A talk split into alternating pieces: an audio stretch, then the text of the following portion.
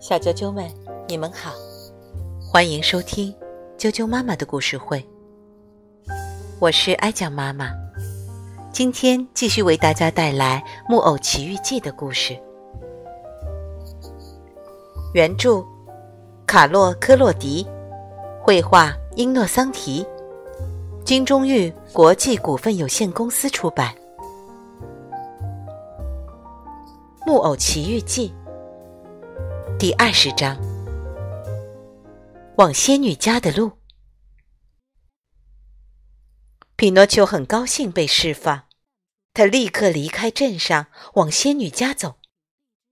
由于下雨，道路变成一块沼泽地，深达膝盖，但他并没有放弃。再次见到父亲和蓝发姐姐的愿望鼓舞着他。他连跑加跳，浑身溅满了泥巴。他边走边想：“我活该，因为我是一个固执任性的木偶，总是按照自己的想法做事情，没有听那些希望我好的人的话。从今以后，我决心要改，要守规矩，要听话，因为我了解了不听话的孩子最终一无所成，一无所获。”想到这里，他突然停下了脚步，吓得向后退四步。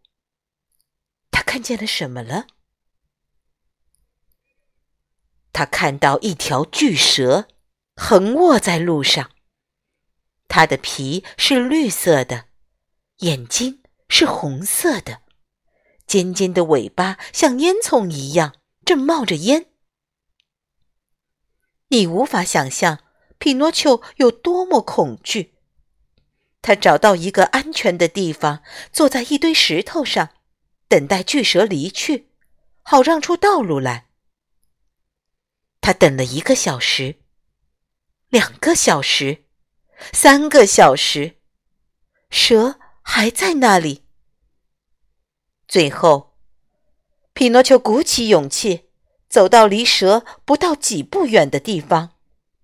声音又小又轻的对蛇说：“请原谅，巨巨蛇先生，能不能麻烦你稍微靠边一点，让我过去呢？”他等待着回应，但毫无反应。事实上，巨蛇这会儿突然一动也不动，身体都快要僵直了。他闭上眼睛。尾巴停止冒烟，他快死了吗？匹诺丘高兴地说。但当他要跳到路的另外一侧时，巨蛇突然又直立起来，就像爆发的喷泉一样。匹诺丘吓得急忙后退，摔倒在地上。看到匹诺丘双腿乱踢，头在泥里。巨蛇大笑起来，它笑啊笑，终于一根血管迸裂，巨蛇死了。这次是真的死了。